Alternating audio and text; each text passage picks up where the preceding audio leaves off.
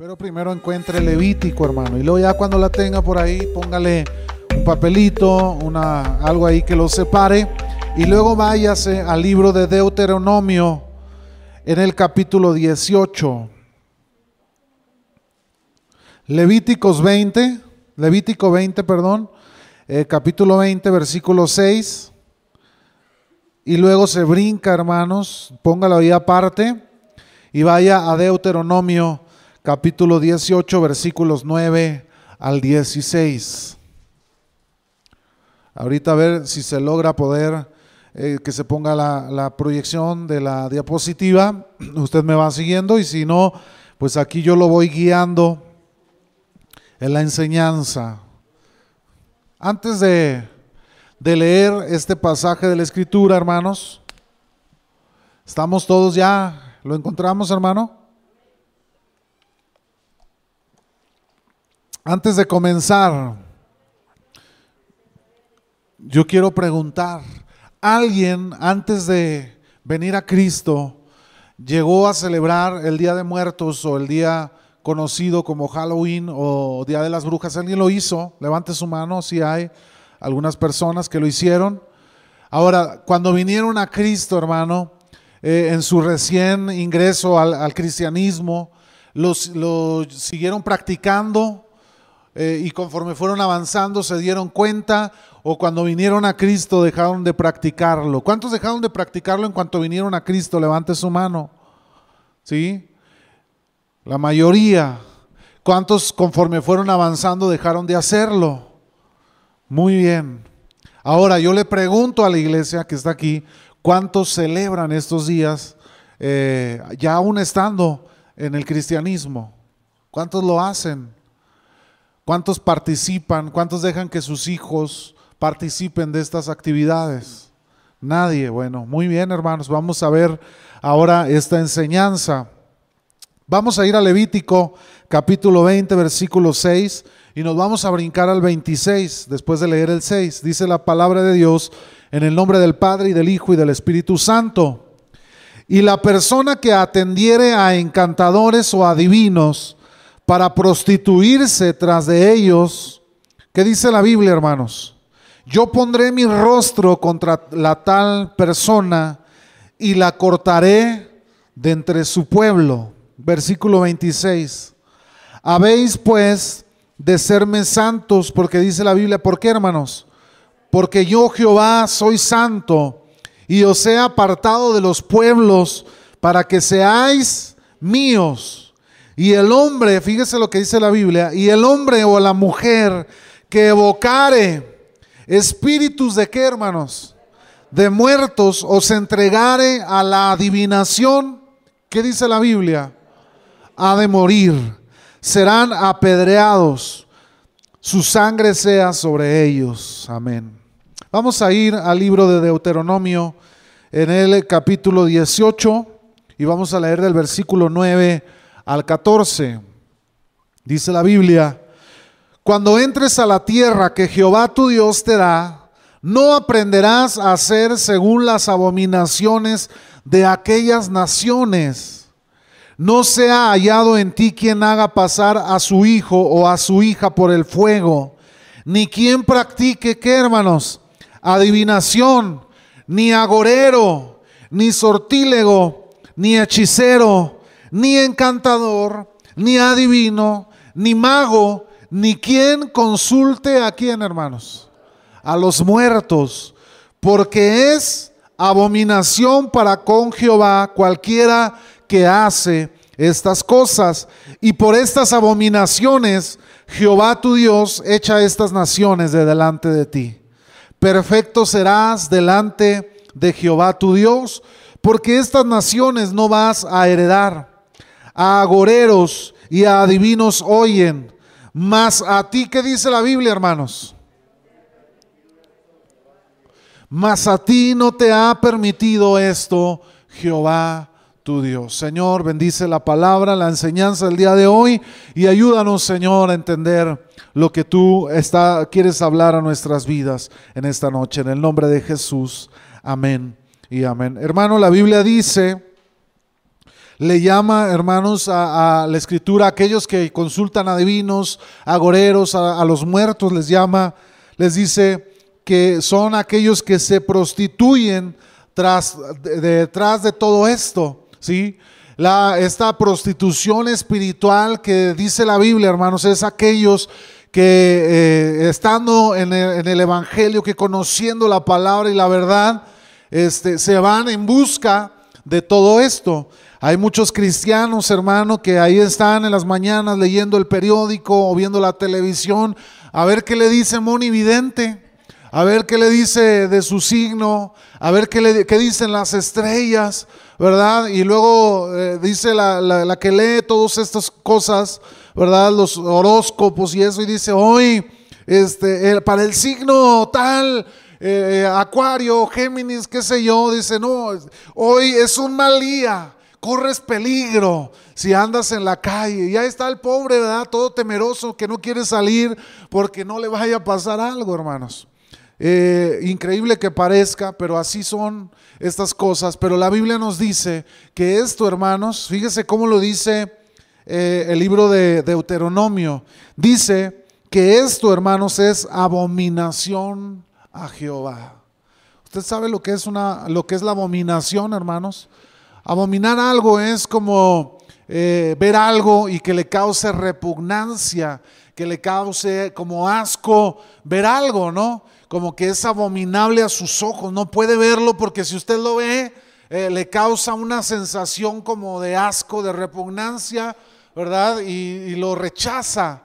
Bueno, la Biblia nos dice que los que practican este tipo de cosas que nosotros vamos a estudiar el día de hoy, a Dios le causa abominación, esa abominación delante de Él le causa repugnancia. No puede, hermanos, Él tolerar que estas cosas se hagan. ¿verdad? Delante de Él, porque Él no lo aprueba, no lo tolera, hermanos. Y muchos pudieran decir, pero no pasa nada, pastor. Pues son niños pidiendo dulces y, no va a pasar nada.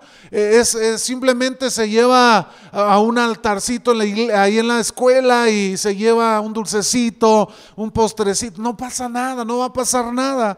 Hermanos, sí pasa. Y la Biblia nos dice que es abominación a Jehová. Dice la Biblia que a los que practican estas cosas, hermanos, dice la escritura en el, en el libro de Levítico, ellos, hermanos, los desecha. Eh, igual lo dice en el libro de Deuteronomio, el Señor desecha esto. Y, y luego hace una marcación ahí. Él dice que Él nos apartó para Él, hermanos. Porque Él es qué, hermanos?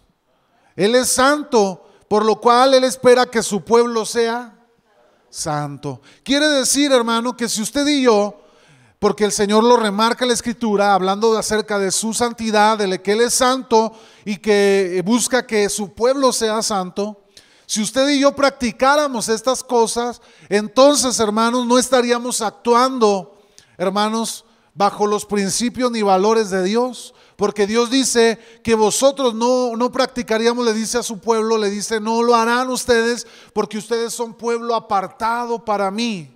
¿Sí? Por lo cual, usted y yo, hermanos, como pueblo de Dios, no podemos contaminarnos, no podemos permitir, hermano, que esto se lleve a cabo, no podemos ser partícipes de estas actividades. Ahora, la cultura mexicana, hermanos, dicen muchos, la cultura mexicana es muy rica, muy hermosa, ¿verdad? Este, está muy enriquecida en sus tradiciones, ¿sí? Y hay muchos elementos de diversas épocas y origen que se expresan en esas tradiciones, ¿verdad? A la que denominan ellos como ejemplo de la riqueza histórica y de una nación nacida del encuentro de dos mundos. Nosotros, hermanos, tenemos tradiciones de dos mundos, así lo expresa o lo externa este, incluso en algunas páginas del gobierno, como haciendo referencia a, que los españoles, los europeos, España está allá en Europa, y tenemos tradiciones europeas y, tradiciones eh, de origen indígena de nuestra nación. Algunas de las tradiciones, hermanos, más representativas de nuestro país pues aquí yo le enumeré algunas, puede ser, eh, dicen ellos, el día de los Reyes Magos, ¿verdad? Mi, niña la otra vez este, le fui a recogerla a la escuela eh, el día, el lunes, eh, pedí el día para pasarlo con mi esposa y, fui a recoger a Jimena a la escuela y se bien contenta ella, sale y papá, este, ¿qué crees? Así como que, queriéndome contar el chisme del día, ¿verdad? Casi, casi. ¿Qué crees, papá? Y luego, ¿qué pasó, mija? Y luego dice, en la escuela la maestra me dijo que el miércoles vamos a hacer una calaverita. Y luego y le digo, ¿y qué le dijiste? No, yo le dije que yo era cristiana que yo no podía hacer esas cosas, porque nosotros celebramos la vida, ¿verdad, papá? Le digo, sí, nosotros celebramos la vida, mija. Y luego dice, sí, nosotros nada más celebramos Navidad, el Día de los Reyes Magos, ¿verdad? Y yo, ay, Jimena, ya no digas más. Este, pues aquí en, México, hermanos, celebramos el Día de los Reyes Magos. Bueno, celebran en, el, en, el, país los Reyes Magos. Ellos dicen los Reyes Magos. La Biblia dice que eran magos, no reyes, ¿sí? Eh, el día de, la Candelaria, ¿verdad? Los que celebran en México el día este de los Reyes Magos dicen, si te sale el monito, te tocan los tamales. Y ahí están los cristianos, ¿verdad? Creyéndose del monito y haciendo los tamales, hermano, ¿verdad? Y luego eh, celebran el Día de las Madres. Es una tradición que, hacemos, ¿verdad? Aquí en México.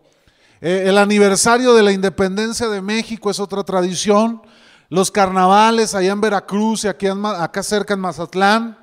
La Semana Santa es otra de las tradiciones en México.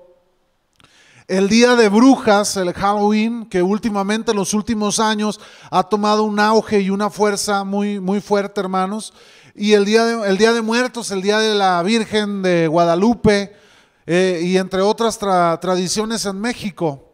Eh, México tiene muchas tradiciones, hermanos. Según el diccionario de la Real Academia Española, tradición es una costumbre o es una composición literaria, un rito, una ceremonia, una doctrina, etcétera, que se transmite, se comunica o se mantiene, ¿cómo, hermanos? De generación en generación. Entonces dicen, México tiene muchas tradiciones. Y una de esas tradiciones que la, que vamos a estudiar hoy es el Día de los Muertos, la adoración a la muerte, la, la veneración, dicen ellos, a la muerte. Vamos a ver ahorita avanzando en el tema. Una de las tradiciones más fuertes es el Día de Muertos. Y otra que está tomando gran fuerza en el país es la de Halloween. Dice por ahí, hermanos, eh, en efecto, esta celebración es considerada, fíjese cómo la considera la UNESCO, patrimonio de la humanidad. El Día de los Muertos es considerado un patrimonio de la humanidad. Válgame el Señor, hermanos. Bendito Cristo. Se puede presenciar en todo México el Día de los Muertos. ¿Cierto o no, hermanos? El Día de los Muertos, si usted intenta pasar por donde está el panteón, ¿qué va a pasar, hermano? No pasa. Simplemente no pasa, lo desvían, porque ahí está lleno. Y dicen que el panteón lo visitan más de 60 mil personas, hermanos, 80 mil personas eh, en esas fechas del Día de los Muertos. Algunas de las tradiciones celebradas en nuestro país, hermanos, son buenas. Por ejemplo, el Día de las Madres, es bueno eh, reconocer la labor de mamá en casa, el Día de los Padres, aunque no nos lo celebran igual que las mamás, ¿verdad? Pero también es bueno reconocer el trabajo de los papás, ¿verdad? Este, hay buenas tradiciones en México, pero hay otras, hermano, que no son tan buenas para el país y mucho menos para nosotros como cristianos. Eh, este, aunque, hermanos, bueno, como le decía ahorita, otras de estas tradiciones tienen un trasfondo idólatra, pagano. ¿Qué quiere decir esto, pagano? Quiere decir que son adoración a dioses falsos y demoníacos. Yo le pregunto, eh, ¿la adoración a los ídolos es una adoración pagana o es una adoración cristiana, hermanos? Es una adoración pagana, la adoración a, ídolos. ¿Sí? ¿Por qué? Porque violenta eh, la palabra de Dios, desobedece a la escritura y en segundo lugar, hermanos, Pablo decía que la adoración a los ídolos no era una adoración a un Dios, sino era detrás de esto había demonios. Esto entonces es una adoración pagana, adoración a dioses falsos y demoníacos.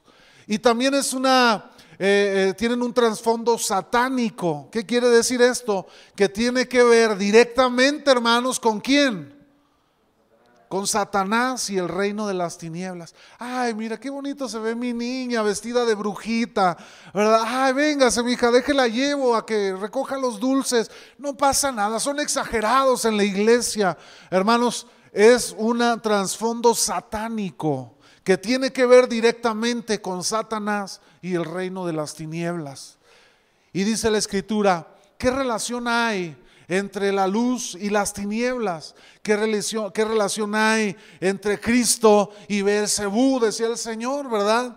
Hermano, no hay relación alguna y no hay forma de relacionarlo. Y si usted intenta relacionar esto, hermano, usted se va a eh, convertir, hermanos, en una, eh, va a estar haciendo una abominación delante de Dios. Ejemplos, hermanos, de estas de este tipo de, tradiciones paganas, satánicas, es, hermanos, los días de veneración a los santos. ¿Por qué? La Biblia nos dice que detrás de la adoración a los santos hay demonios. Entonces es una adoración pagana. El día de la Virgen de Guadalupe, hermanos, ahí están todos a las 12 de la mañana cantándole las mañanitas al retrato de una, de una mujer ahí y, todos hasta lloran y se van caminando, ¿verdad? Muchos de rodillas y hacen tantos malabares, hermanos. Y, si, como dice la Biblia, eh, adoran a, detrás de todo esto hay demonios. Está Satanás y las tinieblas. El día de las brujas y el día de los muertos es otra tradición pagana, diabólica, satánica, hermanos. Vamos avanzando.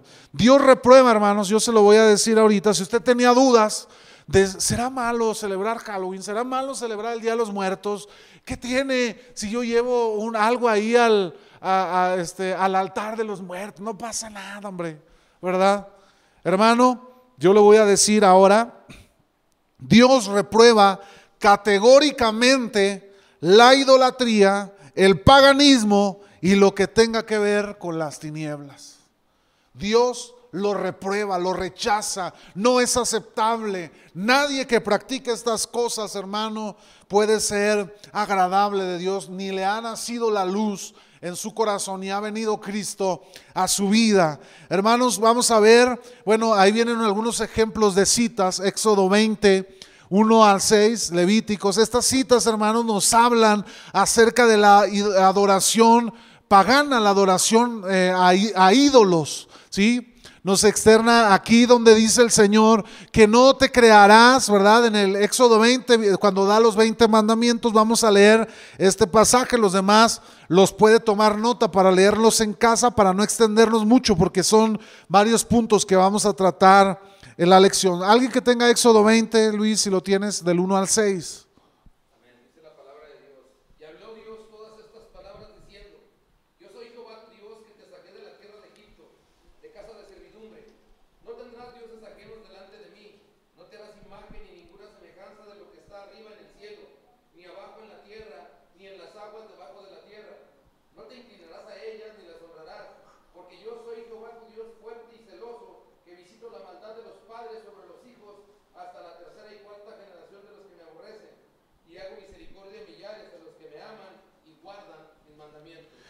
Hermano, eh, yo nunca he entendido, en una ocasión cuando era más joven, dialogaba con una, muchacha respecto a estos temas de la idolatría y, le llevaba a leer Éxodo 20 y, yo digo, ¿a poco no está clara la lectura, hermanos? Dice la Biblia, no te harás imagen de, lo, de arriba en los cielos, ni, ni de la tierra, ni debajo de la tierra, hermanos, ni te inclinarás a ella, ni las honrarás, ¿verdad? Porque yo soy Jehová tu Dios.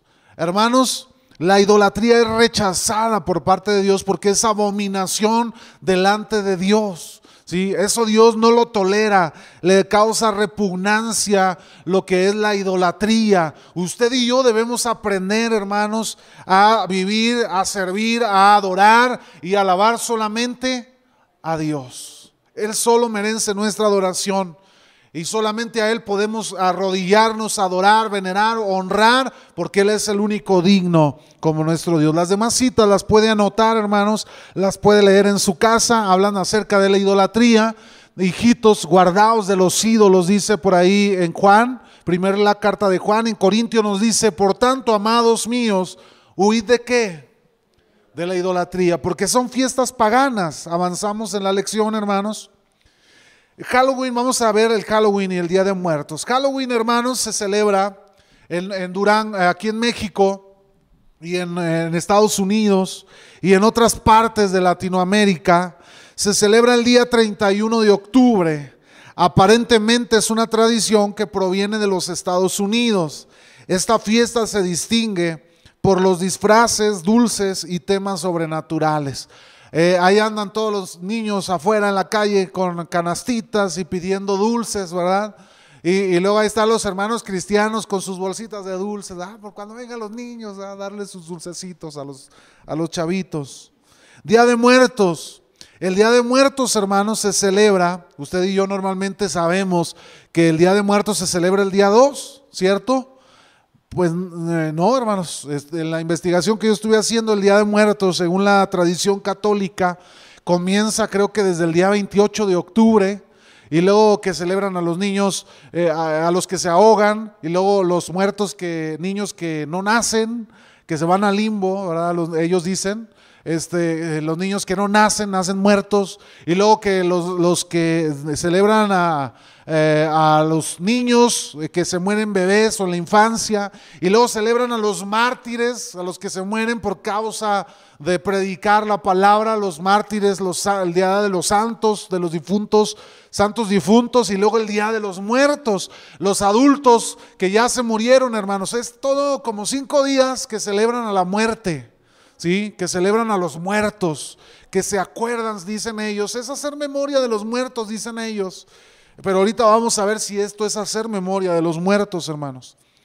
Y luego por ahí se mete, hermanos, entre estos cinco o seis días se mete esta fecha del, Halloween, ¿verdad? Que viene de allá de con los gringos. Ciertamente México ya ve que está muy pegado a, los estadounidenses y luego todo lo que hacen los gringos, pues los mexicanos venimos haciéndolo al final y, celebran ahora ya muy fuerte lo que es el Halloween, ¿sí?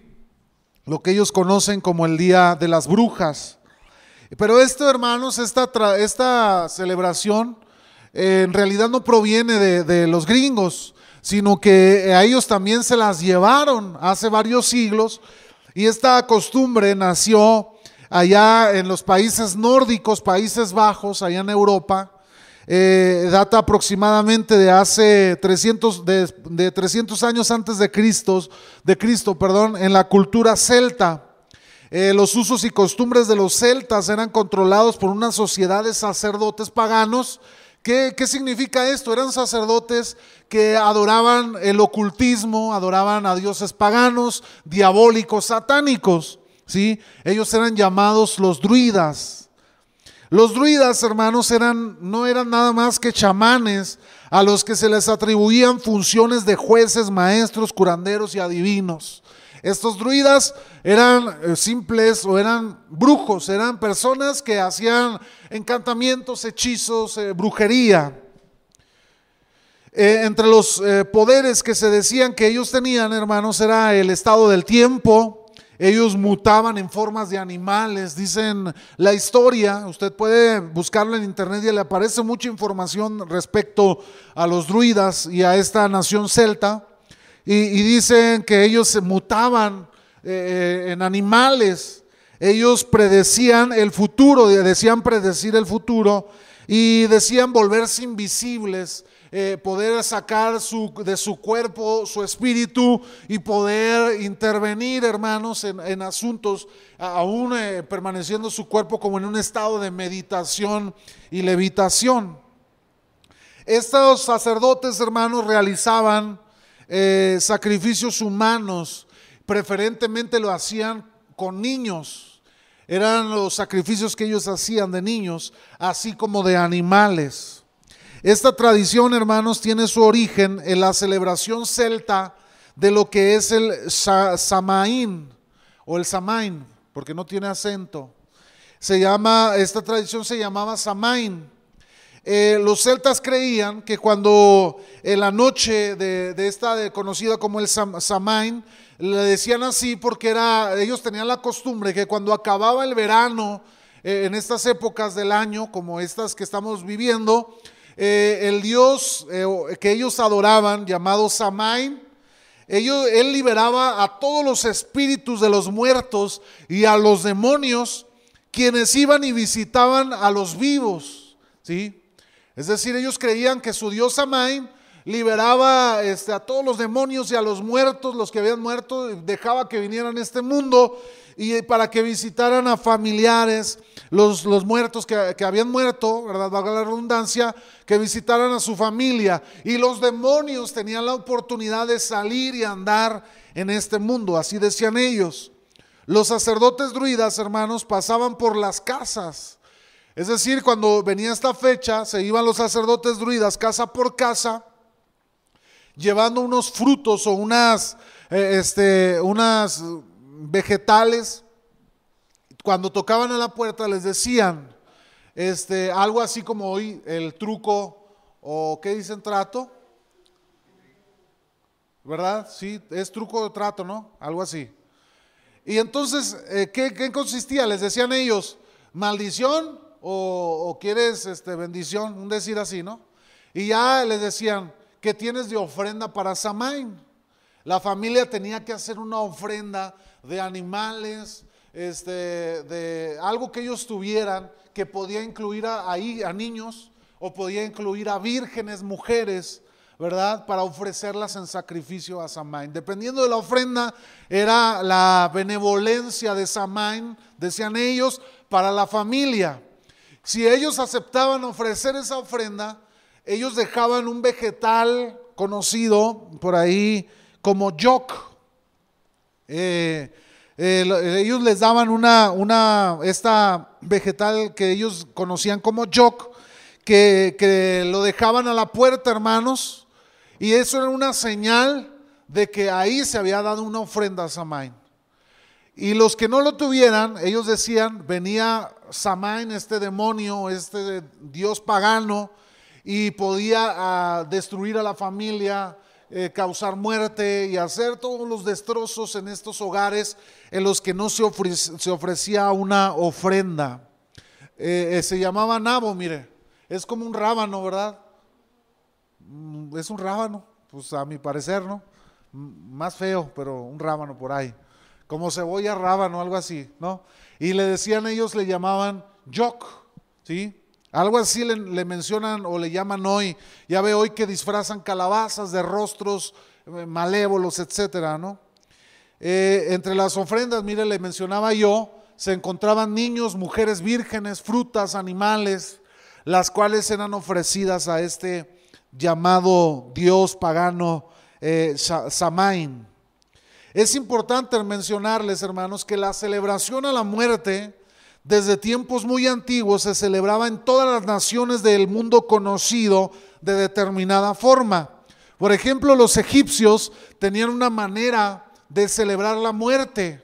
¿sí? Los egipcios eran una nación muy pagana, hermanos. Ellos, este, incluso a los, a los emperadores, a los eh, gobernantes, ya ve que los momificaban y, les ponían pertenencias, este, joyas, eh, para, porque ellos decían, volverá de la muerte en algún momento y que tenga ahí preparadas sus cosas. Los enterraban con cosas que les pertenecían e incluso muchas veces cuando morían los sepultaban con la familia, con sus animales, etcétera, porque ellos creían que podían volver de la muerte en los países asiáticos no, están muy distantes de las creencias de los muertos, que los muertos vienen y viven o van, ¿verdad? Y andan deambulando. En los países nórdicos como el que acabamos de ver, en los europeos, los latinoamericanos. ¿Y qué cree? Nosotros no somos la excepción. Los aztecas, los indígenas celebraban a la muerte. Ellos también, hermanos, creían que cuando alguien se moría, decían ellos, la muerte es parte del proceso de la vida y es nada más como cambiar de forma. Eh, cuando tú estás vivo así, mueres, cambias como de forma, pero sigues viviendo. Y, tienes que vivir un cierto proceso. Ellos creían que había este, 13 infiernos y que siete paraísos, algo así decían ellos, ¿verdad? Este, y tenían que hacer ciertos ritos y costumbres para poder llegar, hermanos, al paraíso, decían ellos. si usted moría de cierta forma, había un paraíso para los que morían de determinada manera. Si usted moría ahogado, usted iba a quién sé dónde y tenía que eh, la persona hacer un ritual ahí, una ceremonia para guiar a su muerto a que llegara hasta el paraíso que le correspondía. Usaban mucho, hermanos, la figura de los animales como los perros choloescuincles, se llaman así, ¿verdad? Estos perros o perros negros que ellos creían que estos perros ayudaban a los muertos a llegar a sus destinos y poder tener paz en su vida o en, su vida trascendida más allá de la muerte. Vamos a ver, hermanos, qué nos dice la historia. El Constantino, emperador de Roma, dictó una ley, hermanos, en la que declaró el cristianismo como la religión oficial de Roma. En este punto, hermanos, es cuando nace la iglesia católica romana. ¿Qué estaba pasando en Roma? Roma, hermanos, si se acuerda, los discípulos, según el libro de los Hechos y, varios libros históricos, Roma empezó una persecución, emprendió una persecución en contra de los cristianos. Eh, se desataron grandes persecuciones, los coliseos llevaban a familias de cristianos, de creyentes, y los, jugaban con ellos, con los leones, con los tigres, se los comían vivos, los sacrificaban. Había una persecución en la iglesia cristiana, pero el cristianismo, hermanos, estaba creciendo a pasos agigantados. En todas las regiones conquistadas por el imperio romano, la iglesia cristiana estaba creciendo y creciendo, por más que se perseguía, crecía la iglesia eh, de una manera impresionante. Entonces Constantino dice, bueno, estos cristianos, ¿qué puedo hacer para, para, pues, me van a convertir a todos en cristianos? Entonces Constantino, en una inteligencia diabólica y perversa, él dice, me voy a congraciar con los cristianos, voy a hacer una alianza con ellos y entonces, de alguna manera, voy a frenar todo esto que está pasando. Y entonces creó, eh, dijo él, la religión del cristianismo es la oficial del, del Estado de Roma. Lo que en realidad hizo fue combinar las creencias romanas con creencias cristianas de muchos cristianos que no eran convertidos, hermanos, este, o que no estaban afirmados en el, en el cristianismo, y empezó a combinar estos dos tipos de creencias. De ahí surgió la adoración a la Virgen María, de ahí surgió, hermanos, eso de, del purgatorio, del limbo, porque son creencias que vienen de los pueblos antiguos, como Roma, como los egipcios, como los medopersas, y mezclaron todas estas, estas creencias y les pusieron una, una máscara cristiana para que todos los cristianos dijeran, ah, Roma es cristiano, son cristianos, vamos a, a servir a Roma.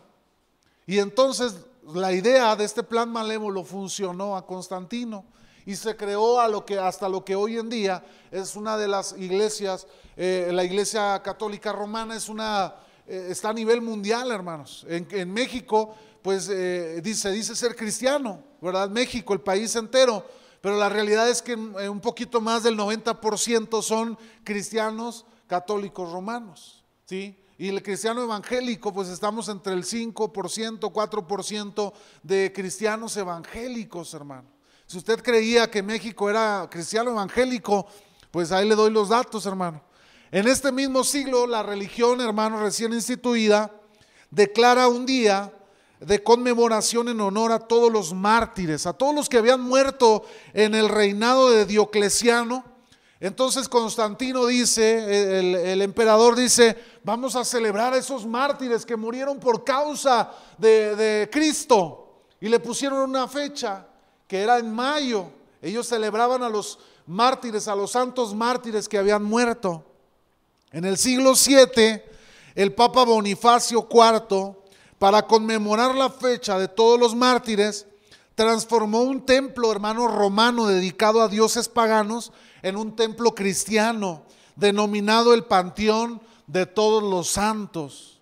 Y en el siglo VII, hermanos, en el año 741 aproximadamente, el Papa Gregorio III cambia la fecha de conmemoración a todos los santos de mayo, ¿a dónde cree? A noviembre, ¿sí? La fecha de los, de los santos, de los muertos santos. En el siglo VIII las iglesias fueron inundadas, hermanos. Se vino una, una, una, marea de muchos nórdicos, Países Bajos, de cristianos, de hombres que creyeron, a la, estuvieron siendo de alguna manera evangelizados. Al venir, hermanos, se mezclan con este tipo de iglesia eh, cristiana romana. Y entonces eh, la iglesia católica dice, pues ¿qué vamos a hacer? Pues estos nórdicos este, traen eh, creencias, traen por ahí adoraciones diabólicas como era la de los celtas, que sacrificaban a humanos, etcétera, y entonces adaptan ciertas creencias cristianas para congraciarse con este tipo de cristianos paganos. Y entonces comienza hermano, todo este tipo de creencia de adoración a los muertos, altares a los muertos, eh, em, se empiezan a introducir, hermanos, todo este tipo de creencias paganas de que María se, fue su cuerpo al cielo, este, todos estos dogmas humanos que agregaron a la iglesia tradicional. En este mismo siglo, hermanos, en el 840, el Papa Gregorio IV ordenó que la fiesta de todos los santos se celebrara universalmente. ¿Qué quiere decir esto? En todo el mundo. Como fiesta mayor tuvo su vigilia solemne el 31 de octubre, lo que los ingleses denominaban, hermano, como el, el Al Hallows Eve, que quiere decir vigilia de qué, hermanos? De todos los santos. Es decir, el Día de los Muertos, el 2 de noviembre, ¿verdad? El día de los mártires, el primero, la vigilia de todos los santos, el 31. Y ahí fueron preparando todo ello su adoración a esto que es, hoy conocemos como la muerte o el Día de los Muertos. En el siglo XV, hermanos, con la llegada de los inmigrantes ingleses, por eso yo le decía que esta tradición del Halloween aparentemente había nacido en Estados Unidos. Pero la realidad fue, usted sabe que Estados Unidos fue como una colonia de Gran Bretaña, de los ingleses. Y entonces surge esta eh, migración de ingleses a los Estados Unidos que ya traían estas tradiciones paganas de adoración a los muertos como la de los celtas. Y entonces empiezan a instituir estas tradiciones en el país norteamericano. Y con los siglos más adelante, esta tradición se fue convirtiendo en un negociazo, hermano. La tradición del Halloween es un negociazo para las empresas porque les deja mucho dinero. Y entonces se estableció este día de Halloween o Día de las Brujas. Y luego ahí, vamos los mexicanos, ¿verdad? Que todo, ya ve que todo agarramos de los gringos y bueno, también acá vénganse los del Halloween. Ahora quiero llevarle a analizar, hermanos, y yo quiero que usted vea, vaya conmigo en la siguiente diapositiva, si realmente lo que la iglesia tradicional y lo que nuestra tradición mexicana dice que es, es una, como le dije yo, era un patrimonio de la humanidad, si realmente es algo correcto. Yo le voy a decir que no porque las leyes aprueben algo, hermano, es algo correcto delante de Dios. ¿Qué quiere decir? Que si ustedes le dicen, es, bueno, es legal y es, completamente legal que dos personas del mismo sexo se cansen, usted vaya a decir, ah, bueno, está muy bien, e, es correcto entonces. No quiere decir que sea correcto, hermano. Si Dios dice que es pecado, aunque las leyes digan que es correcto, seguirá siendo pecado. ¿Sí? Bueno, la tradición dice, hermanos, que una de las partes más importantes del Día de Muertos, sin duda, ¿qué es, hermanos? El altar de muertos. Hoy todo el mundo anda haciendo altar de muertos. En la, mañana entré al trabajo y cuando volteo hacia acá un altarzote, hermanos, así de, lleno de fotos y de veladoras y de papel de ese del Día de Muertos, ¿verdad? Y, pues eh, con el olorcito ese que, que, huele feo, la verdad, así como que no agrada. Y pues bueno, pues ya entra uno porque pues ¿qué puede hacer uno en, en esos casos? No entra uno a su oficina. La principal función del altar de muertos, hermano, dice la tradición, es rendir un, homenaje a los seres queridos que ya han fallecido. Fíjese cómo lo denominan. Un homenaje a los, a los, fallecidos seres queridos, a quienes se les ofrecen sus alimentos favoritos y los objetos que más utilizaban en vida. ¿sí? Eso es parte de lo que ponen en el altar. Un altar de muertos, hermano, puede ser de diferentes niveles. ¿Sabía usted eso? Me imagino que los que lo practicaron lo sabían, que un altar de muertos eh, puede tener varios niveles. Eh, es de, dos niveles o de tres niveles y si no de siete niveles, que es el más común. El de, un, el de un nivel, de dos niveles, hermanos, que es el más sencillo, dicen ellos, representa el cielo y la tierra, porque ellos, en esto que el altar de muertos, ellos dicen que se comunica, como quien dice, el, lugar de los muertos con el de los vivos, el cielo con la tierra, ¿sí? Porque pues en, el en la iglesia tradicional, hermanos, todos los que se mueren se van al cielo, ¿verdad? Y si no vivió una vida buena, pues usted paga un billete y se va al cielo. Entonces, este, todos se van al cielo. El altar de dos niveles es ese altar, hermanos, que representa el cielo y la tierra. En el de tres niveles es el que representa el cielo, eh, la tierra y el purgatorio. En el purgatorio dice la iglesia tradicional que van todos aquellos este, que no se confesaban, ¿verdad? Con el padrecito, no iban y se confesaban y se murió. Entonces se fue al purgatorio donde tiene que pagar como una condena por sus pecados y al cierto tiempo de estar en el purgatorio, ¿qué pasa? Se va al cielo. Pero usted tiene que hacer ciertos también rituales aquí en la tierra para ayudar al muertito a que pase del purgatorio al cielo, ¿sí? Eso enseñan ellos. Y el altar de los siete niveles es el que ellos dicen que es el más común y que simboliza, fíjese nada más lo que dice, los pasos necesarios para que el difunto llegue hasta dónde. Vámonos nomás, hermano. ¿Y dónde está Cristo? ¿Dónde quedó el Señor Jesucristo? Pues, ¿Para qué el Señor Jesucristo? Dicen ellos. Si cuando se muera usted le hace su, altar de siete niveles, hermano, y, lo lleva directito al cielo. ¿Cómo ve? Y entonces ya puede descansar, en paz. ¿Sí? Vamos a ver la siguiente diapositiva. Le voy a mostrar un altar de muerto. ¿Sí? Esto es para nomás para que usted lo sepa, no para que vaya y lo haga, hermano. ¿eh? Es para que usted lo conozca y, lo, vea como informativo. ¿sí? Mire, aquí está. Es el de siete niveles. Ese altar que está ahí. Si ve todas las figuritas que hace allá. Este, hay calaveritas, hay fotos, hay eh, veladoras. Mire, el perro Cholo Escuincle, ¿verdad? Este, pues ahí, mire, eh, vamos a analizar los niveles que dicen ellos. En el primer nivel, dicen ellos, hay que colocar un santo o una virgen, ¿verdad? Que sea, de la cual se sea más devoto. Alguien que sea devoto a San Judas o al San Pedro o a San Esteban o pues no sé qué tantos santos haya, o a la Virgen, pone ahí en ese nivel su, su, su, su, su imagen, ¿sí? En el segundo nivel ellos dicen ponen estampitas de las almas del purgatorio y le ponen una veladora. Y luego en el, tercer paso toman un vaso de agua y un espejo. Eh, dicen que porque así, eh, para que el alma que viene de la muerte se, vea, eh, voltea al espejo y no se vea y entonces sepa que está muerto. No se vaya a confundir y crea que esté vivo y, se quede. Entonces, este, le hacen así. El tercer nivel dicen que le colocan sal, colocan sal en el tercer nivel que simboliza, simboliza la purificación del espíritu para los niños del purgatorio, dicen ellos. En este nivel, en el cuarto, hermanos, es el nivel eh, donde se pone el pan de muerto. Híjole, hermano. Y luego muchos van a decir, a mí me gusta, yo me, gusta el pan de muerto, van a decir muchos. A mí me gusta el pan con café, hermano. Mejor prefiero una dona azucaradita. Eh, el pan de muerto y se pone normalmente en pares y ellos dicen que simboliza la Eucaristía. ¿Qué es la Eucaristía, hermanos? Como la Santa Cena. Quiere decir que representa como que a Cristo, el cuerpo de Cristo. ¿Sí?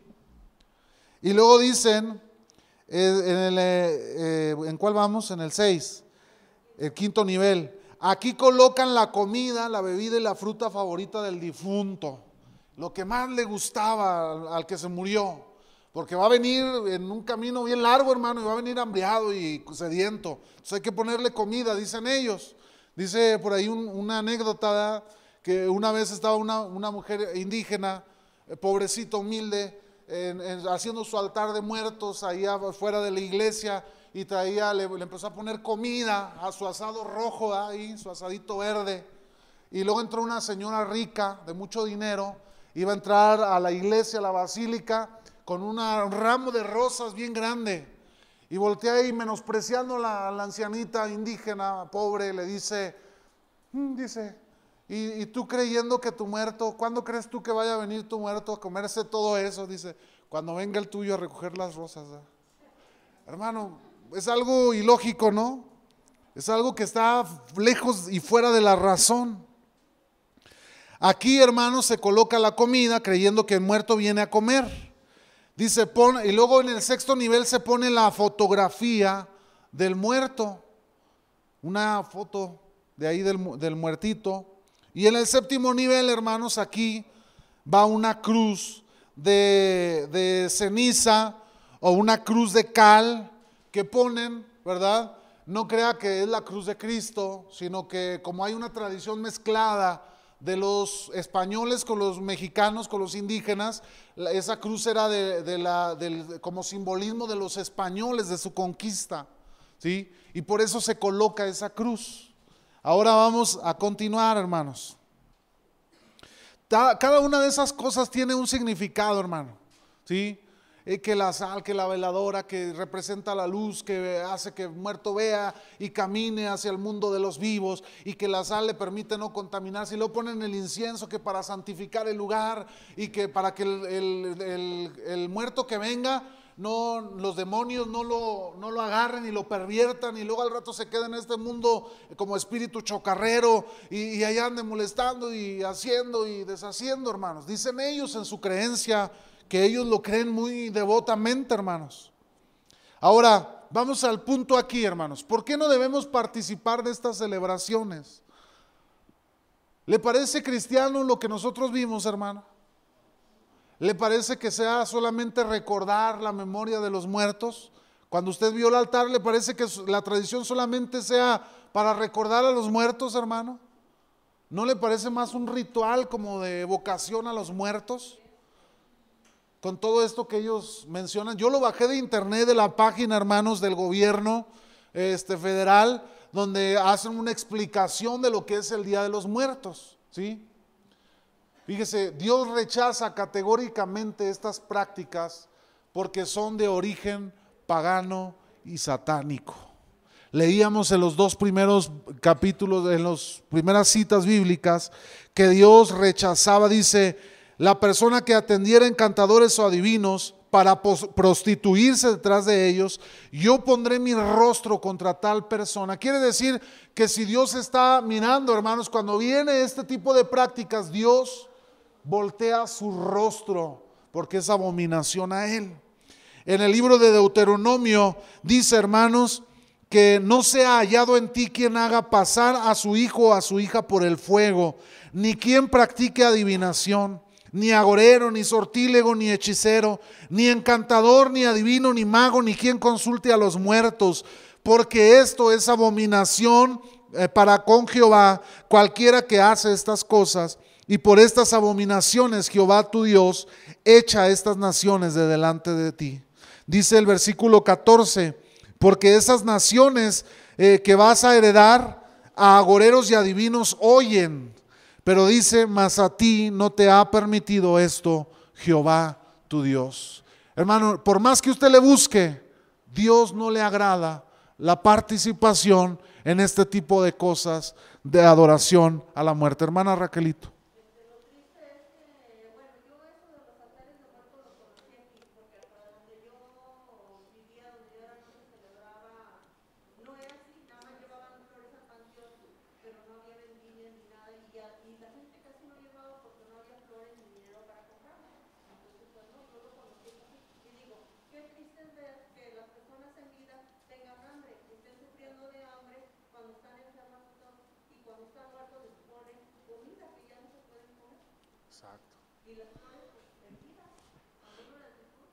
Exactamente. Así que si usted piensa regalar flores, regalarme flores, ah, bueno, a mí no, este, en vida, ¿verdad? Hágalo en vida, hermano, a su mamá, a su papá, a su hermano, a su esposa, a su esposo, hermano, en vida, porque luego viene eh, la muerte y ahí está lamentándose y llorando y comprando el arreglo ahí, la, la coronota de 10 mil, 5 mil pesos. ¿Ya para qué, hermanos? Ya no tiene sentido. Ya la Biblia dice que nos convertiremos el polvo y a dónde volveremos, hermano? Al polvo. Este cuerpo ya no, ya solamente está el carcaje, diría por ahí una hermana. Solo es el carcaje, ya no funciona, hermano. Ya no hay nada. ¿Sí, hermana Normita?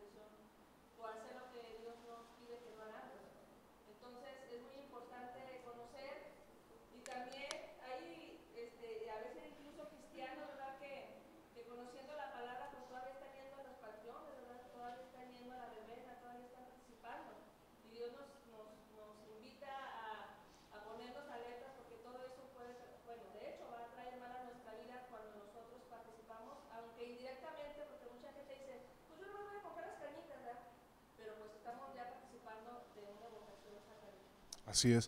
Decía, decía, permítame, decía el, lunes la maestra de, Obed que tenía que llevar una calaverita y me decía mi esposa, ¿cómo ves? Oye, este, le dije, pues dile que somos cristianos y que nosotros no vamos a participar del altar.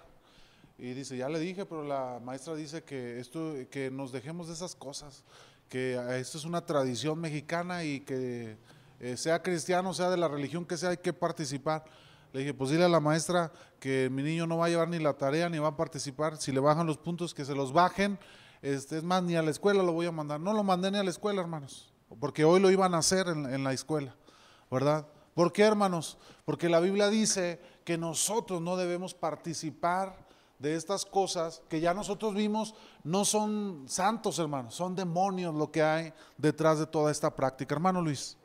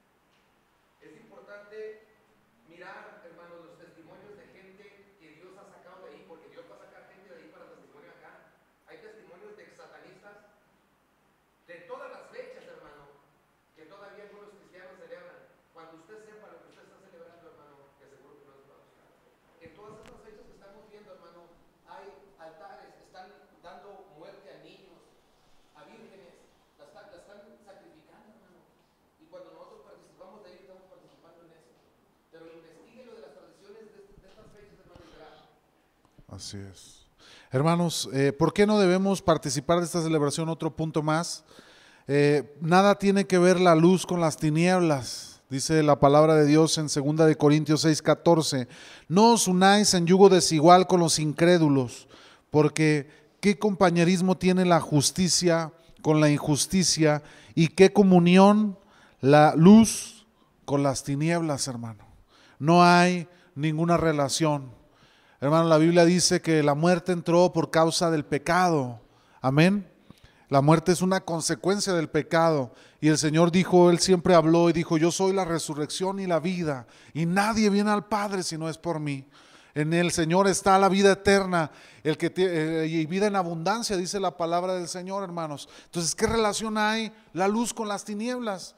Aquí va a salir usted de la iglesia y luego se va a ir al altar de muertos. ¿Qué relación hay Cristo con el enemigo, con Satanás, hermano? No hay ninguna relación. Dice primera de Juan, capítulo 1, versículo 5 al 6. Este es el mensaje que hemos oído de él y os anunciamos. Dios es luz y no hay ningunas tinieblas en él. Si decimos que tenemos comunión con él y andamos en tinieblas, mentimos y no practicamos la verdad. Es decir, usted, hermano, viene a la iglesia, aquí va a andar el domingo levantando las manos y cuando salga la noche va a andar con sus niños eh, recogiendo dulces, hermano. Y dice la Biblia, si decimos que tenemos comunión con Dios y andamos en las tinieblas, hermanos, entonces no estamos practicando la verdad. Amén. Y, y en el último de los puntos, hermano, bueno, no se crea el penúltimo, dice, ¿por qué no participar en estas celebraciones? Porque Dios nos apartó como linaje escogido, real sacerdocio, para ser una nación santa. Dios desechó a las naciones paganas por su adoración, por a dioses paganos, por su eh, desobediencia, porque eran naciones eh, diabólicas o eh, de las tinieblas, hermano. Y primera de Pedro 2.9 dice, mas vosotros sois linaje escogido, real sacerdocio, nación santa, pueblo adquirido por Dios para que anunciéis las virtudes de aquel que os llamó de las tinieblas a su luz admirable. Primera de Pedro 1.15 y 16, sino como aquel que nos llamó es santo, sed también vosotros santos en toda vuestra manera de vivir, hermanos. Porque escrito está, sed santo porque yo soy santo. Por último, ¿por qué no participar de estas celebraciones, hermanos? Porque la palabra de Dios también nos enseña que los muertos no pueden regresar con nosotros, los que estamos con vida. Ya ellos no tienen conciencia del mundo de los vivos. Hermanos, muchos cristianos eh, lloran, van al panteón y se ponen a hablar en la tumba con el muerto. No, mamá, es que aconsejame. Hermano, tenga cuidado. Porque detrás de todo eso el enemigo lo puede engañar. Los muertos ya no escuchan. Los muertos ya están muertos. Hermano, el que murió ya no está con nosotros. Eh, este, alguien pudiera decir, no, pastor, pero en serio, una vez yo, eh, se murió mi abuelito, mi papá, mi mamá, y una vez ahí en la casa se me apareció. Pues aguas, hermano. Si la Biblia dice que Satanás se viste de ángel de luz, no se andará vistiendo de su abuelito, de su abuelita, hermano. Tenga cuidado, porque estas cosas son diabólicas, son oscuras. No, no tiene que ver con muertos regresando de la muerte hacia la vida. Es diabólico. Proviene del reino de las tinieblas, hermana Imelda.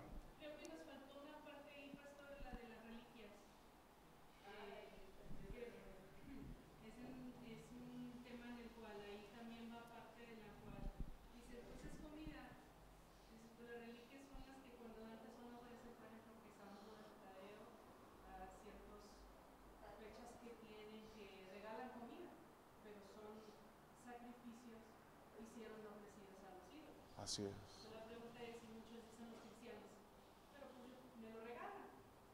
Me aviento una oración santificadora y vámonos para adentro.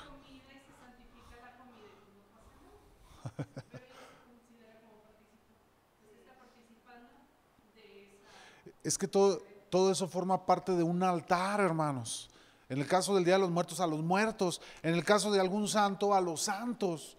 Y si usted come de ello, está participando de ese altar. Si usted da dulces, está participando de esa actividad diabólica. Si usted se viste, hermano, de, ay, yo me voy a vestir de Adán y Eva, ya están muertos ellos, ay, me voy a vestir, o me voy a vestir de mangano, eh, hermano, es diabólico, porque es parte de esa actividad. En una ocasión me preguntaron, pastor, ¿y yo puedo ir a llevarle flores al panteón a mi... ¿Para qué va ese día, hermano? ¿Y para qué va a llevar flores si ya no, no ve el muerto, hermano? ¿Qué caso tiene ir al panteón? Si usted ya no lo hizo en vida, ya no se torture. Mejor dígale al Señor, Señor, eh, sana mi corazón, ayúdame, obra en mi corazón, en mi interior. Hermana Marta.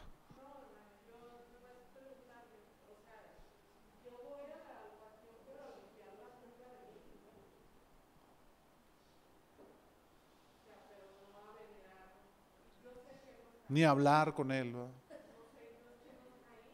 Exactamente, mire, eh, eh, a mí me preguntaban eso, ¿no? ese cristiano decía, yo voy cada 2 de noviembre. Yo le decía, pues vaya otro día, hermano. O sea, ¿por qué ese día que se celebra a la muerte? Váyase otro día, una semana después, dos semanas después, o vaya 15 días antes. Y, si quiere ir a barrerle y hacerle, pues hágalo, hermano. Yo le diría, este, los muertos, pues ya están muertos, hermano. Y nosotros seguimos vivos. Eh, este, nosotros somos los que estamos todavía en esta carrera, en, el andar cristiano, y usted y yo somos los que tenemos que seguir eh, batallando y viviendo y lidiando con, los con el enemigo. Y quiero terminar, hermanos, este, con, con tres citas, pero se los voy a, aquí está la cita del rico y Lázaro, no la vamos a leer, la puede leer en su casa, pero hermanos habla de que había un rico llamado, eh, bueno, un rico, no dice el nombre, y había uno, un hombre mendigo llamado Lázaro, un pobrecito, un hombre pobre, llagado en su cuerpo, y que todos los días se, paraba o se tiraba ahí a la puerta del rico, pero el rico lo ignoraba, y el rico hacía sus fiestones, hermanos, según el comentarista y según las otras versiones, hacía orgías en su casa, hermanos. Es decir, celebraciones exacerbadas de mujeres, de alcohol, de droga, de todo lo conocido hasta ese tiempo, él lo hacía. Y entonces un día muere el pobre Lázaro y se va, dice la Biblia, al seno de Abraham, al paraíso. Y luego muere el, rico y dice que fue llevado a un lugar de tormento. Y dice la escritura que estando en el lugar de tormento, hermanos, vio, ¿verdad? Ahí sufría él y él vio a Lázaro. Y entonces empieza a hablar, le grita el, rico, le grita Abraham y le dice, Padre Abraham, este, me, estoy sufriendo acá abajo. Dile a Lázaro si pudiera tan solamente mojar la punta de su dedo y, ponerlo sobre mi boca. Quiere decir que había sed, estaba sufriendo, hermano. E, en esto nos revela la escritura que en el infierno, hermanos, están activos los sentidos, se ve, se siente, se escucha, va a haber dolor y va a haber sufrimiento. Y dice que le dice, mándalo a que moque la punta de mi lengua. le dice Abraham, no se puede, no hay paso ni de aquí para allá, ni de allá para acá, porque ya está determinado, hermanos. O está el, el camino de la bendición hacia Dios, o el camino de la maldición que es al infierno. No hay otro camino. Y entonces le dice el, rico, entonces Padre Abraham, mándalo a mi familia, que regrese a mi familia y le hable de que yo estoy acá y que cambie su manera de actuar, de vivir. Y entonces Abraham le contesta y le dice, a los profetas tienen y los escritos que ellos hicieron, ahí están. ¿A qué se refiere, hermanos? La palabra de Dios. Aquí está lo que tenemos que saber usted y yo. No, no vaya a errar, hermano. Lea la palabra para que conozca el, camino que debe seguir. Y entonces le dice, ahí tienen a los profetas. No, pero si fuere alguien de acá de los muertos, ellos creerán. Y le dice, pues si tienen a Moisés y a los profetas, aunque se levantara uno de los muertos, ni así creerán. Hermano, Cristo se levantó de entre los muertos y no creen a la palabra de Dios. ¿Qué nos enseña esto? Los muertos no se trasladan ni del infierno al cielo, ni del cielo al infierno. Como dicen en el altar de muertos, lo traemos del purgatorio, lo ayudamos con las velitas, eh, los empasuchil y lo mandamos hasta el cielo. Mira nomás, hombre, qué fácil. ¿ah? Hermano, no es así. Solamente Cristo es el camino, la verdad y la vida. Y nadie va a llegar a Dios si no es por Cristo. Hermano, y también nos enseña esta parábola que los muertos no regresan a la vida, al mundo de los vivos.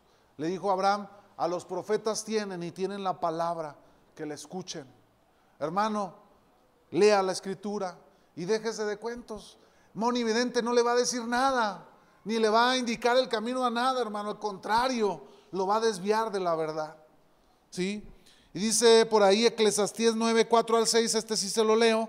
Aún hay esperanza para todo aquel que está entre los vivos, porque mejor es perro vivo que león muerto, porque los que viven saben que han de morir. ¿Cuántos sabemos que vamos a morir, hermano, algún día? Todos sabemos que algún día moriremos. Pero los muertos, ¿qué dice la Biblia? Nada saben, hermano. Así que si usted un día, una vez un cantante cristiano, por ejemplo, las canciones esas cristianas, yo te extrañaré, ya está cantándolo usted, Ojalá pudiera regresar el tiempo. Ya el muerto no le habla, hermano. Hay otro cantante que cantaba que una tal Jennifer y que decía, dile a, a Dios, a Jennifer, cristiano el cantante, hermano. Dile a mi Dios que te dé un beso de mi parte. Decía por ahí un pastor, va, pues mejor a la Virgen María, pues más, más méritos tiene, ¿no? Hermano, debemos ser entendidos en la palabra de Dios. Como dijo nuestro hermano, muchas veces como cristianos erramos porque no leemos la palabra del Señor. Y dice Eclesiastés, porque su memoria, hermanos, está puesta en el olvido. También su amor y su odio y su envidia fenecieron ya y nunca más tendrán parte en todo lo que se hace debajo del sol. Una vez muerto, hermano, ya no hay más. Dice Hebreos 9:27, y de la manera que está establecido para los hombres, ¿cuántas veces mueren, hermano? Que mueran una sola vez y después de esto, el juicio. Es decir, hermano, que mientras usted tenga vida, tiene esperanza. Una vez muerto, se acabó la oportunidad, hermano. No hay purgatorio, no hay caminito de cempasúchil que lo lleve hacia Dios, no hay cheque que lo haga regresar del infierno para llevarlo hacia Dios. Usted toma su decisión ahora y, y se decide hoy estando en vida, hermano, porque después de muerto se acabó la oportunidad. Entonces, hermano, podemos concluir que celebrar la muerte no es de cristianos ni es correcto. Póngase sobre sus pies y vamos a estar, hermanos, orando por, dejo el lugar a Norma para que sea ya, por el tiempo que ya estamos deprisa, para nuestra, una oración rápida por la enseñanza y por las ofrendas que serán depositadas en el alfolí. Inclinamos nuestro rostro, hermano Señor, gracias por tu palabra.